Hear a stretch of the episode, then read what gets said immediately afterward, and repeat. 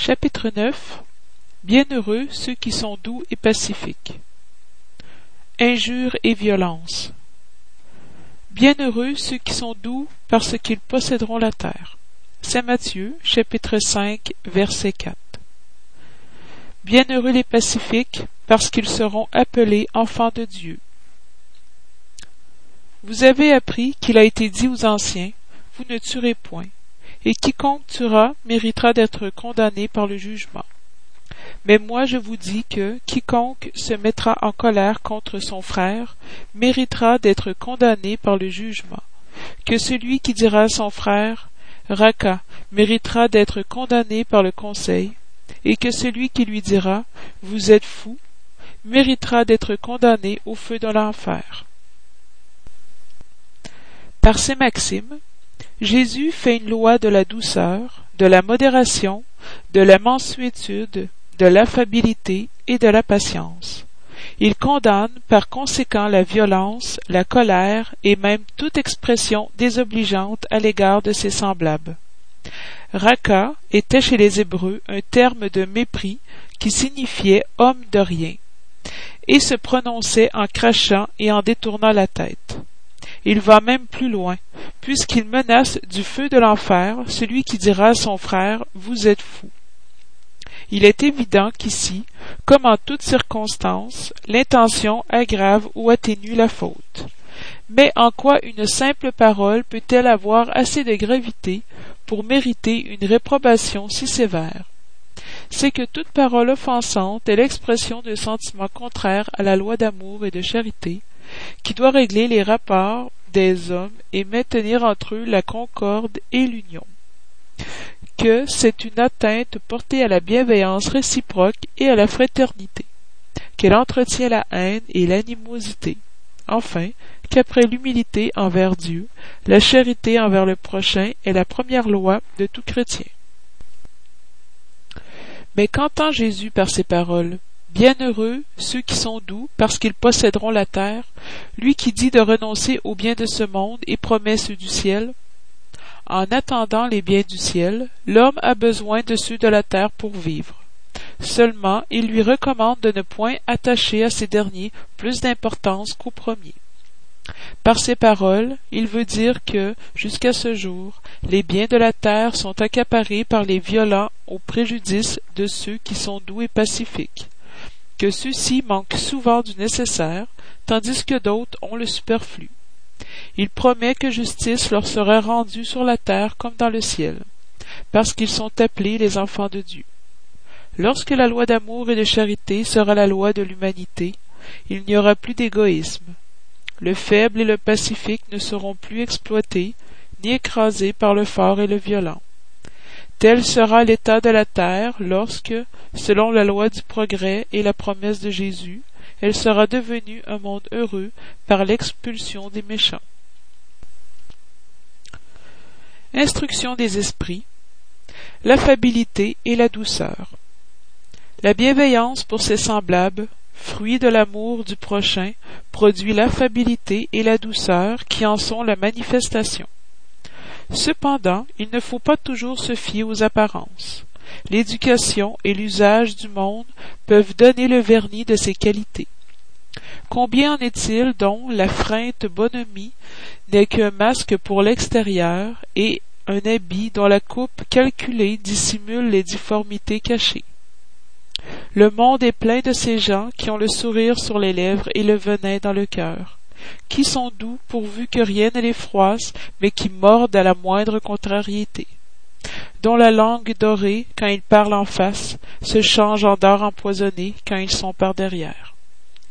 À cette classe appartiennent encore ces hommes, au dehors benins, qui, chez eux, tyrans domestiques, font souffrir à leur famille et à leurs subordonnés le poids de leur orgueil et de leur despotisme ils semblent vouloir se dédommager de la contrainte qu'ils se sont imposée ailleurs, n'osant faire acte d'autorité sur des étrangers qui les remettraient à leur place.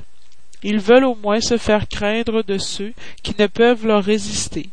Leur vanité jouit de pouvoir dire Ici je commande et je suis obéi, sans songer qu'ils pourraient ajouter avec plus de raison et je suis détesté. Il ne suffit pas que des lèvres découlent le lait et le miel. Si le cœur n'y est pour rien, c'est de l'hypocrisie. Celui dont l'affabilité et la douceur ne sont pas feintes ne se dément jamais. Il est le même devant le monde et dans l'intimité. Il sait d'ailleurs que si l'on trompe les hommes par des apparences, on ne trompe pas Dieu. Lazare, Paris, 1861. La patience. La douleur est une bénédiction que Dieu envoie à ses élus. Ne, vous affligez donc pas quand vous souffrez, mais bénissez au contraire le Dieu Tout-Puissant qui vous a marqué par la douleur ici-bas pour la gloire dans le ciel. Soyez patients, c'est une charité aussi que la patience, et vous devez pratiquer la loi de charité enseignée par le Christ, envoyé de Dieu. La charité qui consiste dans l'aumône donnée aux pauvres est la plus facile des charités. Mais il en est une bien plus pénible et conséquemment bien plus méritoire. C'est de pardonner à ceux que Dieu a placés sur votre route pour être les instruments de nos souffrances et mettre notre patience à l'épreuve. La vie est difficile, je le sais. Elle se compose de mille riens qui sont des coups d'épingle et finissent par blesser. Mais il faut regarder aux devoirs qui nous sont imposés, aux consolations et aux compensations que nous avons d'un autre côté. Et alors nous verrons que les bénédictions sont plus nombreuses que les douleurs. Le fardeau semble moins lourd quand on regarde en haut que lorsqu'on courbe son front vers la terre. Courage, amis, le Christ est votre modèle. Il a plus souffert qu'aucun de vous, et il n'avait rien à se reprocher, tandis que vous, vous avez à expier votre passé et à vous fortifier pour l'avenir. Soyez donc patients, soyez chrétiens. Ce mot renferme tout. Un esprit ami, Le Havre, 1862. Obéissance et résignation. La doctrine de Jésus enseigne partout l'obéissance et la résignation deux vertus compagnes de la douceur, très militantes, quoique les hommes les confondent à tort avec la négation du sentiment et de la volonté. L'obéissance est le consentement de la raison. La résignation est le consentement du cœur. Toutes deux sont des formes des forces actives, car elles portent le fardeau des épreuves que la révolte insensée laisse retomber. Le lâche ne peut être résigné, pas plus que l'orgueilleux et l'égoïste ne peuvent être obéissants. Jésus a été l'incarnation de ces vertus méprisées par la matérielle antiquité. Il vint au moment où la société romaine périssait dans les défaillances de la corruption. Il vint faire luire, au sein de l'humanité affaissée, les triomphes du sacrifice et du renoncement charnel.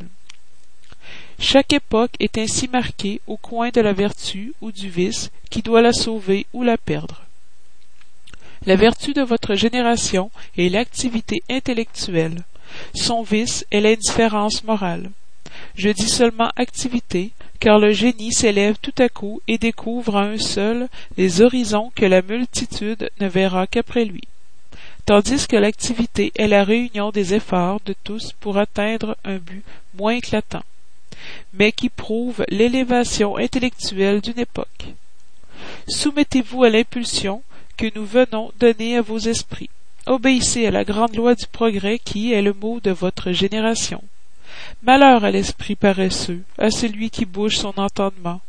Malheur, car nous, qui sommes les guides de l'humanité en marche, nous le frapperons du fouet et forcerons sa volonté rebelle dans le double effort du frein et de l'éperon. Toute résistance orgueilleuse devra céder tôt ou tard, mais bienheureux ceux qui sont doux, car ils prêteront une oreille docile aux enseignements. Lazare, Paris, 1863. La colère. L'orgueil vous porte à vous croire plus que vous n'êtes, à ne pouvoir souffrir une comparaison qui puisse vous rabaisser, à vous voir au contraire tellement au-dessus de vos frères, soit comme esprit, soit comme position sociale, soit même comme avantage personnel, que le moindre parallèle vous irrite et vous froisse. Et qu'advient-il alors? C'est que vous vous livrez à la colère. Cherchez l'origine de ces accès de démence passagère qui vous assimilent à la brute en vous faisant perdre le sang-froid et la raison. Cherchez et vous trouverez presque toujours pour base l'orgueil froissé. N'est-ce pas l'orgueil froissé par une contradiction qui vous fait rejeter les observations justes, qui vous fait repousser avec colère les plus sages conseils? Les impatiences, même, que causent des contrariétés souvent puériles, tiennent à l'importance que l'on attache à sa personnalité devant laquelle on croit que tout doit plier. Dans sa frénésie, l'homme colère s'en prend à tout, à la nature brute, aux objets inanimés qu'il brise, parce qu'ils ne lui obéissent pas. Ah. Si dans ces moments là il pouvait se voir de sang-froid, il aurait peur de lui, ou se trouverait bien ridicule qu'il juge par là de l'impression qu'il doit produire sur les autres. Quand ce ne serait que par respect pour lui-même, il devrait s'efforcer de vaincre un penchant qui fait de lui un objet de pitié.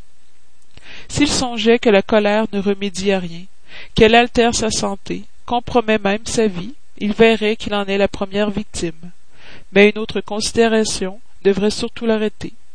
C'est la pensée qu'il rend malheureux tous ceux qui l'entourent.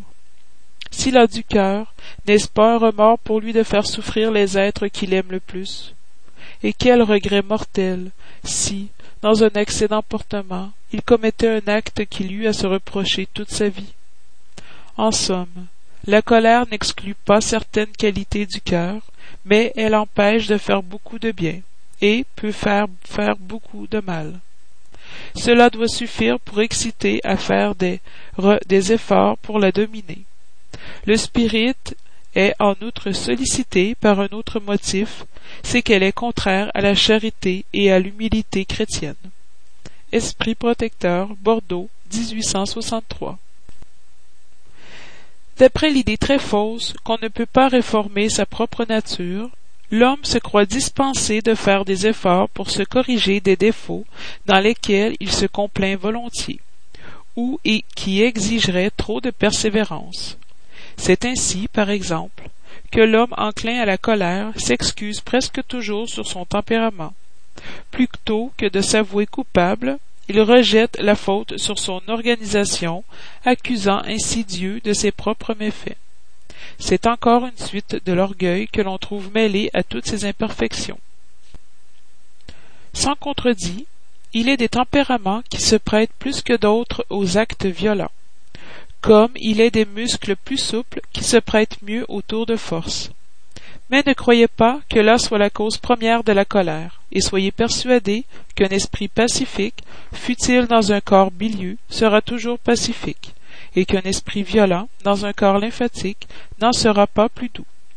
Seulement la violence prendra un autre caractère, N'ayant pas un organisme propre à seconder sa violence, la colère sera concentrée et dans l'autre cas elle sera expansive. Le corps ne donne pas plus la colère à celui qui ne l'a pas, qu'il ne donne les autres vices. Toutes les vertus et tous les vices sont inhérents à l'esprit. Sans cela, où serait le mérite et la responsabilité? L'homme qui est contrefait ne peut se rendre droit parce que l'esprit n'y est pour rien mais il peut modifier ce qui est de l'esprit quand il en a la ferme volonté. L'expérience ne vous prouve-t-elle pas, spirit, jusqu'où peut aller la puissance de la volonté, par les transformations vraiment miraculeuses que vous voyez s'opérer? Dites-vous donc que l'homme ne reste vicieux que parce qu'il veut rester vicieux, mais que celui qui veut se corriger le peut toujours. Autrement, la loi du progrès n'existerait pas pour l'homme. Hahnemann, Paris, 1863.